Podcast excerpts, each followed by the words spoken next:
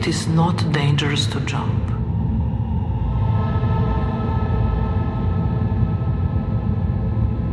It is not dangerous to fall.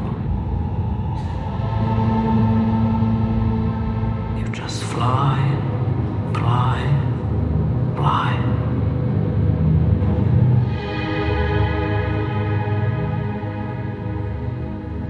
It is when you land,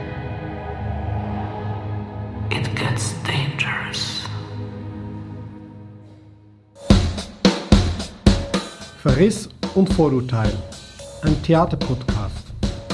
Diesmal mit mir, Benedikt Stampfli. Titel der Sendung Making Abramovich.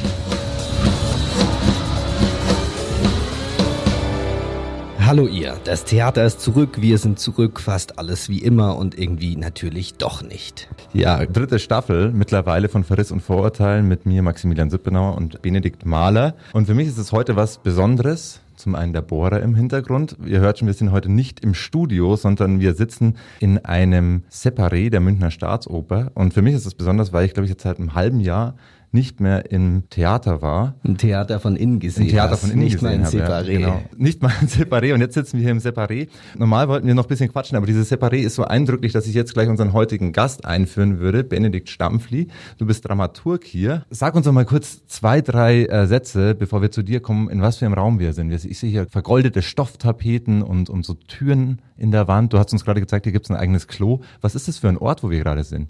Also wir sind jetzt hier in der Sondergarderobe auf der Ebene vom Königssaal des Nationaltheaters und das ist so ein Raum, wo sich ähm, besondere Gäste zurückziehen können. Und mit besonderen Gästen meine ich damit, äh, sind das Leute aus der Politik, beispielsweise Angela Merkel oder andere Politiker, die hier bei uns zu Gast sind, ist das ein Ort, wo sie in der Pause oder vor der Vorstellung sich zurückziehen können, vielleicht jemand treffen und sich einfach ungestört die Pause genießen können. Manchmal ist das auch jemand aus einem Königshaus, eine Prinzessin oder, oder sogar ein König, der sich hier dann zurückzieht.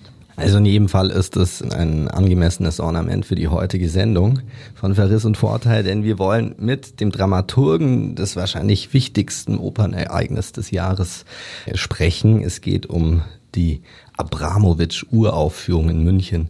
Man muss vielleicht schon ein bisschen tiefer stapeln. Natürlich so viel Konkurrenz gab es in dem Jahr bisher noch nicht.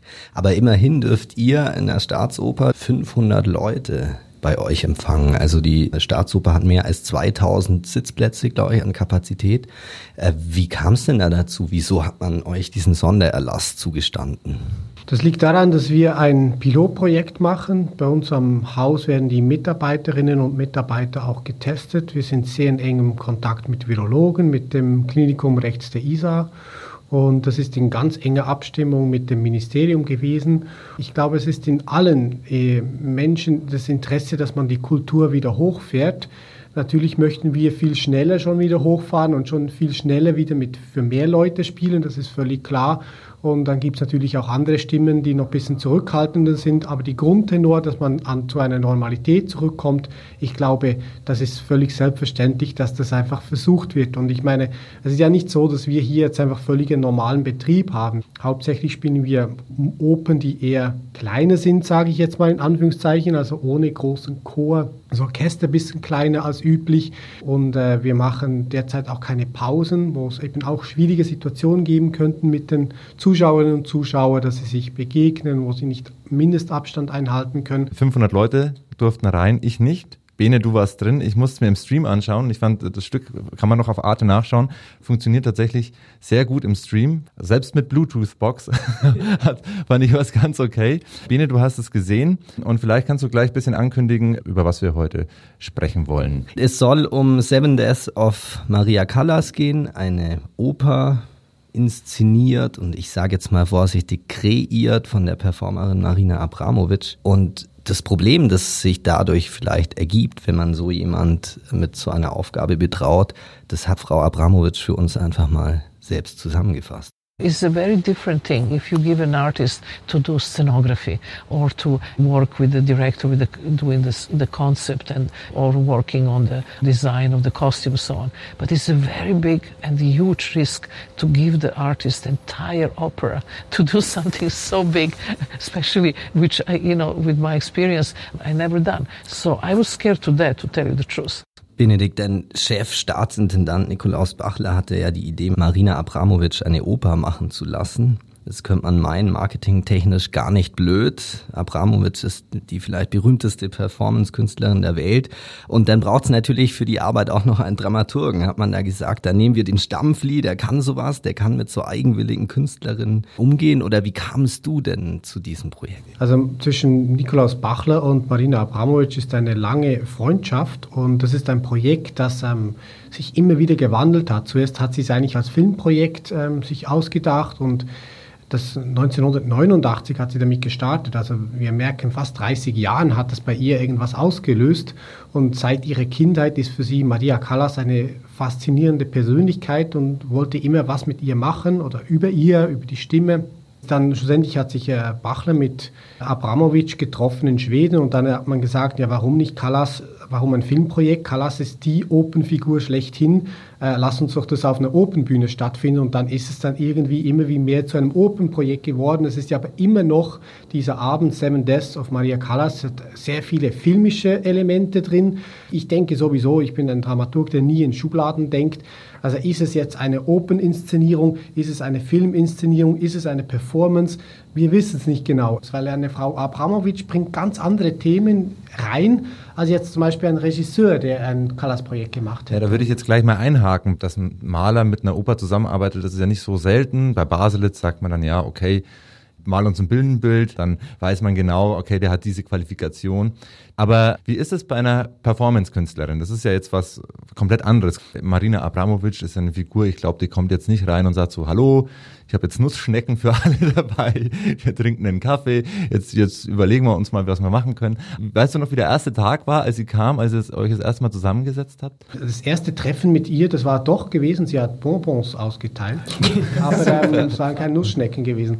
Aber von dem her, es war unfassbar, ähm, also ich meine, die Grand Dame der Performance-Kunst darf man sagen, aber die war, ist so eine zugängliche zugänglicher Mensch, man kann mit ihr offen reden, sie ist auch offen auf Kritik.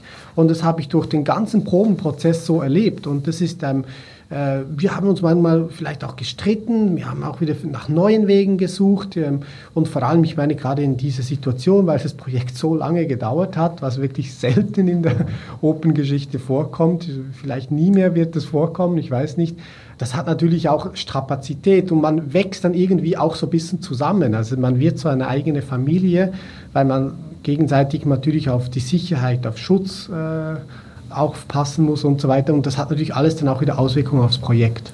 Ihr wart jetzt auch diesmal einfach ein verhältnismäßig kleines Team. Also vielleicht auch notgedrungen. Ich weiß nicht, ob es am Anfang so angedacht war, dass, dass es ähm, mehr Solisten gibt oder vielleicht sogar Statisten. Das konntet ihr euch jetzt alles sozusagen auch Corona-bedingt nicht leisten. Meinst du, das hat es auch sozusagen dieses Familiengefüge ein bisschen gestärkt? Nee, also das was wir machen wollten, das ist eigentlich, äh, konnten wir eins zu eins umsetzen. Also wir wollten nie eine Pause machen, wir wollten nie mit einem großen Chor arbeiten, wir wollten nie mit Statisten arbeiten. Also die Idee mit sieben Sängerinnen, die jeweils eine Arie singen, das war von Anfang an gewesen. Es könnte sein, dass äh, wir haben manchmal versucht, ähm, dass die sieben Sängerinnen sich am, beim letzten Tod, beim achten Tod nochmals enge zusammenkommen und da haben wir dann eine andere Lösung gefunden. Da haben wir vielleicht ein bisschen modifiziert, aber sonst konnten wir eigentlich ziemlich schon das machen, wie wir wollten. Eine, hingegen ein Punkt muss man natürlich ansprechen, das Orchester. Also da mussten wir mit äh, Marko Nikodevic, den Komponisten, von diesem Abend äh, schon reden und der musste das Orchester verkleinern und er hat das auch angepasst, dass es plötzlich jetzt nicht mehr im Graben sitzt, sondern dass das hochgekommen ist und da hat es natürlich musikalisch schon auch Veränderungen gegeben. Jetzt wollen wir gleich über noch, noch mal über den Abend sprechen und auch noch mal über Abramovic als, als Person. Davor noch mal vielleicht kurz zu dir. Du hast ja Dramaturgie studiert. War schon immer das Ziel Dramaturgie fürs Musiktheater, für die Oper oder? Also ich muss ehrlich zugeben, dass der Dramaturg ist nicht der Kindheitsberufstraumwunsch gewesen. Also da ist, glaube ich, der Feuerwehrmann dann doch noch eher gekommen. Ich bin so ein bisschen. Vater war schon Dramaturg. Ich komme aus einer gestandenen Familie von Dramaturgen. Nein, nein. Ich habe, ähm, ich habe einfach ein großes, großes Interesse für Musik schon immer gehabt. Ich spiele auch Cello und ich habe mich auch für Schauspiel interessiert und habe das mir auch mal über überlegt, Richtung Schauspielstudium zu gehen.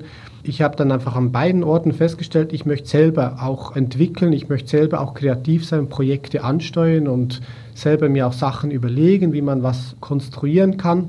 Und so bin ich dann einfach zu diesem Beruf Dramaturg gekommen und für mich ist es einfach wichtig gewesen, dass ich eben an dieser Schnittstelle zwischen Öffentlichkeit, was passiert in der Gesellschaft, was interessiert das Publikum, was können wir als Theater darauf reagieren, dass ich hier irgendwie eine Funktion habe. Und ich habe das Gefühl, der Dramaturg ist einer davon, der eben auch auf diese gesellschaftlichen relevanten Themen reagieren kann. Es geht auch um alltägliche Fragen. Wir hatten teilweise immer die Pegida-Demonstrationen vor der Haustür gehabt. Wie reagieren wir darauf? Sollen wir überhaupt darauf reagieren? Und es geht auch um eine Verpflichtung gegenüber der Geschichte. Wir haben hier das Nationaltheater, das hat natürlich auch eine Vergangenheit in der NS-Zeit. Wir haben dazu ein Buchprojekt gemacht. Ich habe das mit meinem Kollegen betreut, vier Jahre lang ein Forschungsprojekt. Und das ist auch eine Aufgabe des Dramaturgen, diese, diese Geschichte weiter zu pflegen und auch zu recherchieren und der Öffentlichkeit zugänglich zu machen. Also wie ihr seht, das sind wahnsinnig viele Facetten und ein Dramaturg macht dann vielleicht mehr das, ein anderer macht dann viel, vielleicht ein bisschen das andere mehr. Das ist schlussendlich, muss man sich auch selber überlegen, was einem dann am meisten interessiert. Ja, ähm, du hast ein ganz gutes Stichwort gebracht. Das ist sozusagen eine historische Bezugnahme. Das ist der Mensch, der sozusagen den historischen Kontext total fassen können muss. Im Zweifel auch recherchieren. Das Bühnenbild der Abramowitsch-Inszenierung besteht ja im Wesentlichen für das letzte Bild aus dem Sterbezimmer der Callas. Das ist doch eigentlich so ein klassischer Dramaturgenjob, auch herauszufinden, wie das aussah, oder? Absolut. Marina Abramovic hat gesagt, sie möchte gerne dieses Sterbezimmer aus Paris, aber so, dann ist das noch nicht gebaut. Das muss man ja konstruieren. Man muss sich das ja überlegen von den Proportionen.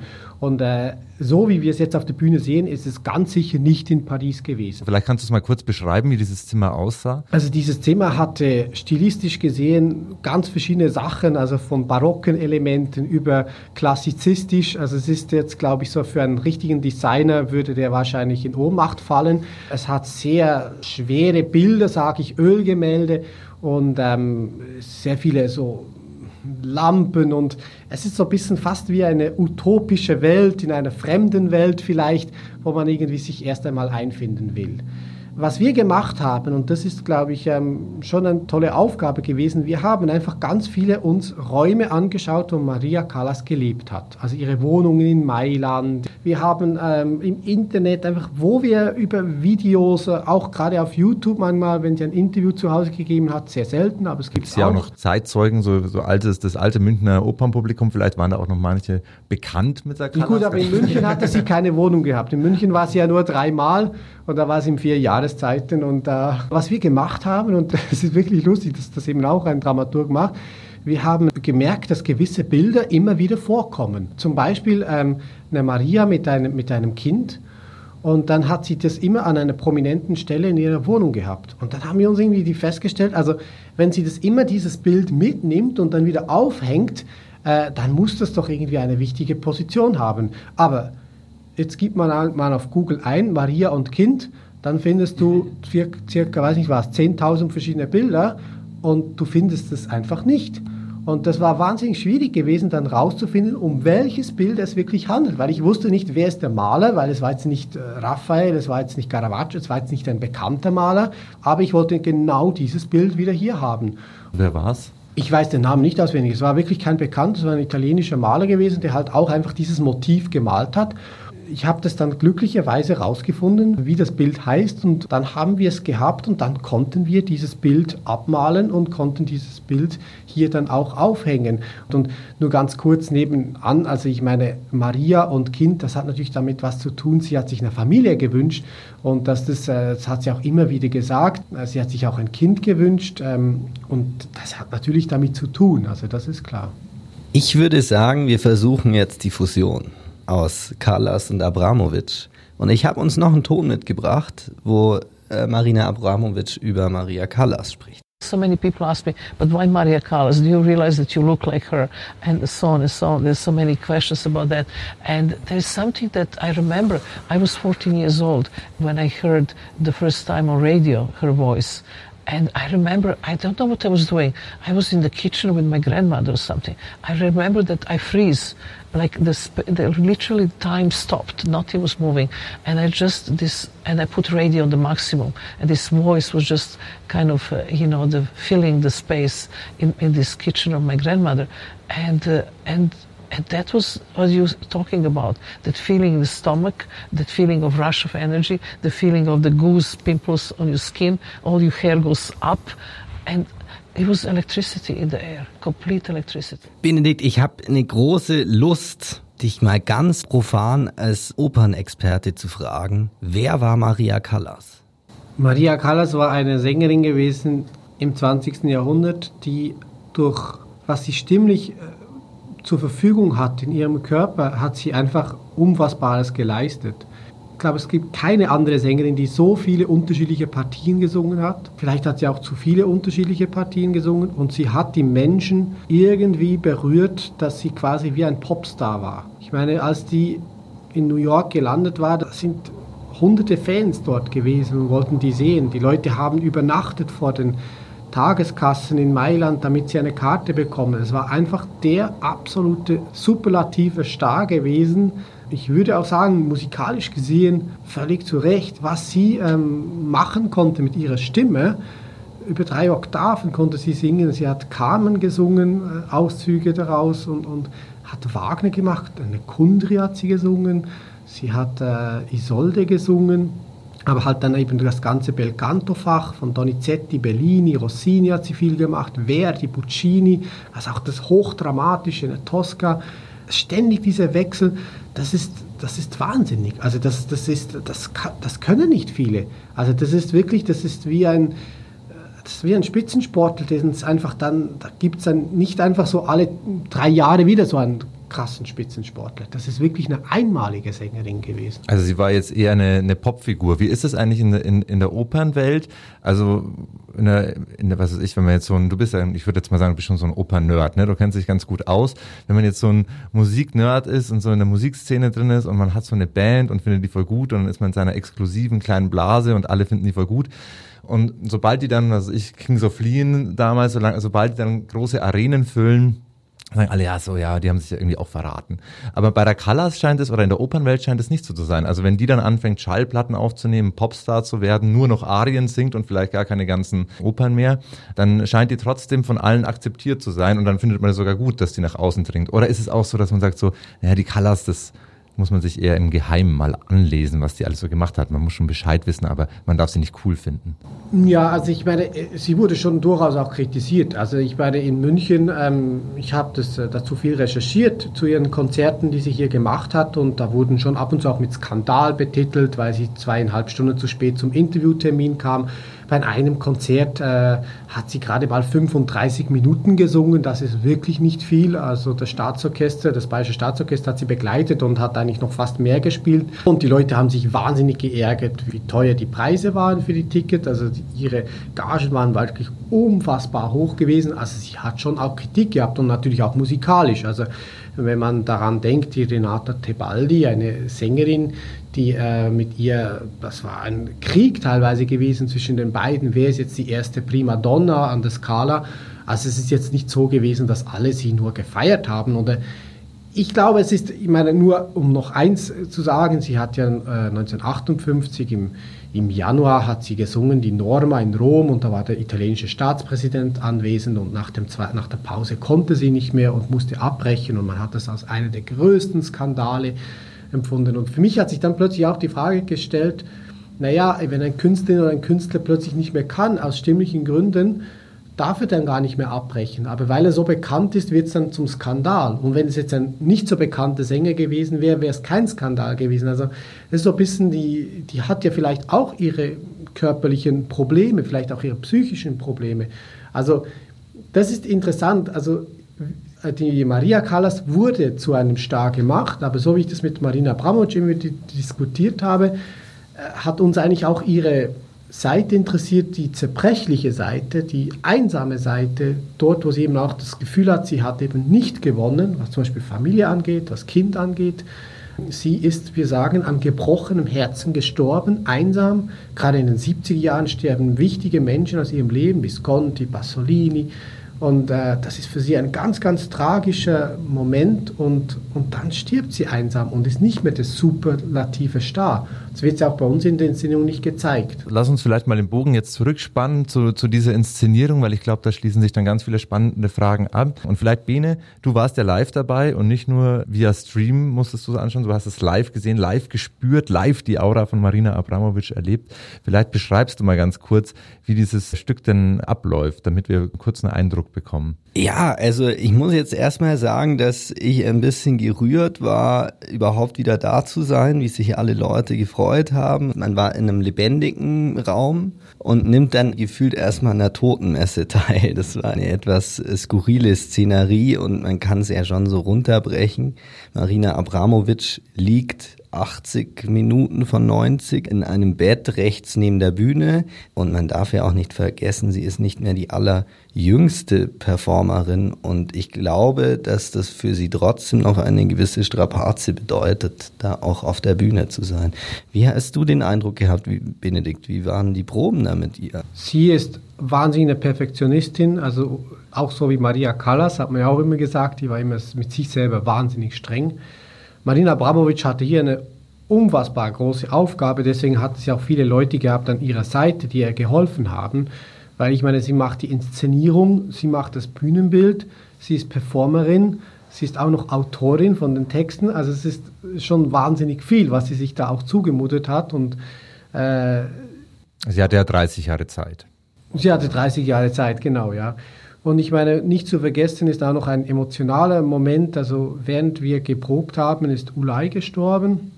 Ein sehr, sehr wichtiger Partner, künstlerischer Partner Mit für dem, sie. Die große Trennungsperformance, wo sie beide einmal um die chinesische Mauer gelaufen sind. Ja, also der eine vom Osten, der andere vom ja. Westen und dann treffen sie sich in der Mitte und es kommt dann zur Trennung, also nicht zur Hochzeit, sondern zum, zum Trennungsschmerz und dann laufen beide wieder weiter aber sie haben sich ja einfach, sie haben zusammen gelebt, die waren ein Paar und haben zusammen wahnsinnig viel auch künstlerisch gemacht, wahnsinnig viele Performance. Und äh, das hat sie schon auch mitgenommen, dass er, dass oh. Ulay stirbt. Und äh, Marina Abramovic ist wahnsinnig tough, äh, trotz ihrem Alter, sie arbeitet äh, ganz klar und die ist bei jeder Probe dabei und, und, und versucht so viel wie möglich zu machen, aber sie braucht natürlich auch zu Recht auch einfach Leute, die ihr helfen und äh, weil sie ja teilweise auch den Blick von außen ja nicht hat. Also wenn sie selber in diesem Zimmer performt, ich weiß nicht, ob es Maria Callas ist, vielleicht ist es auch Marina Abramovic, vielleicht ist es auch eine fiktive Person. Wir haben das nie klar gesagt, ob sie wirklich in die Callas schlüpft. Ähm, aber sie braucht ja da auch dann den Blick von außen, dass jemand ihr ein Feedback geben kann. Und ich glaube, man muss das jetzt nicht mit einer Performance aus den 70er Jahren von ihr vergleichen wie Rhythm Zero. 1974 hat sie in einer Galerie mit 76 verschiedenen Objekten, die auf dem Tisch lagen, wo Künstler mit ihr machen, Sachen machen konnten. Also ja, vielleicht können wir da kurz nochmal, das ist ja Wahnsinn. Ich habe mich auch in der Vorbereitung nochmal so ein bisschen eingelesen und mir Videos dazu angeschaut, Fotos. Es gibt Fotos ja. von dieser Performance. Rhythm Zero, 76 Gegenstände, Messer, Rosen, also Gegenstände der Lust und der Freude. Und sie wurde da ganz krass äh, äh, angegangen. Vielleicht kannst du es nochmal kurz beschreiben. Es war eben, es war eine Feder gewesen, es war... Es es war eine, ganz, eine Rasierklinge, aber das Extremste, es war eine Pistole gewesen und die war geladen. Und äh, das Publikum, das konnte mit, mit ihr machen, was sie wollen. Sie hat geschrieben, sie nimmt die, übernimmt die volle Verantwortung, was passiert. Die Leute haben sich teilweise geprügelt, gewisse haben sie wirklich, die, sie war auch Blut, also haben sie aufgeschnitten und man merkt, dass das Publikum ist Teil des Kunstwerks, also es ist wahnsinnig nahe dran und sie wollten natürlich auch gucken, wie weit gehen die Leute und wo sind hier Grenzen. Aber nach sechs Stunden war dann Schluss. Die andere Performance der Artist ist Present, im MoMA, was sie gemacht hat in New York. Äh, da ist sie auf einem Stuhl, dazwischen war ein Tisch, ist sie, ähm, ist sie gesessen und man konnte vorbeikommen, sich auf den Stuhl setzen und ihr in die Augen schauen. Und äh, so hat sie äh, mehr als 1000 Leuten in die Augen geguckt und ich glaube 740 Stunden oder sowas war sie da. Und sie hat zu mir immer gesagt, dass das für sie noch viel die stärkere Performance war, weil es viel mehr ja, einfach da sitzen und jemand in die Augen guckt, der kommt ja mit Gefühl, mit Wut, mit Aggression, mit Angst, mit Trauer, mit Liebe. Das ist alles möglich. Also Ulay hat sich auch da hingesetzt. Also Wo sie dann äh, tatsächlich das erste und einzige Mal, glaube ich, reagiert hat und ihr sind ja, die Tränen gekommen. Ja, und hat dann die Hände von ihm auch genommen, was sie eigentlich nicht machen wollte. Es sollte nicht zu einem Körperkontakt kommen. Also bei Abramovic ist das Publikum wahnsinnig wichtig. Das Publikum ist immer Teil der Performance selbst. Und das ist natürlich auch hier der Fall gewesen. Und deswegen, als der Lockdown kam und es hieß, es dürfen keine Zuschauer mehr kommen, war für Marina Brandt, für wen soll ich denn spielen? Ich brauche deren Energie. Ich will mit denen zusammen dieses, diese Reise machen, zusammen durch die, das Leben, durch die letzten Stunden oder was auch immer von der Callas gehen.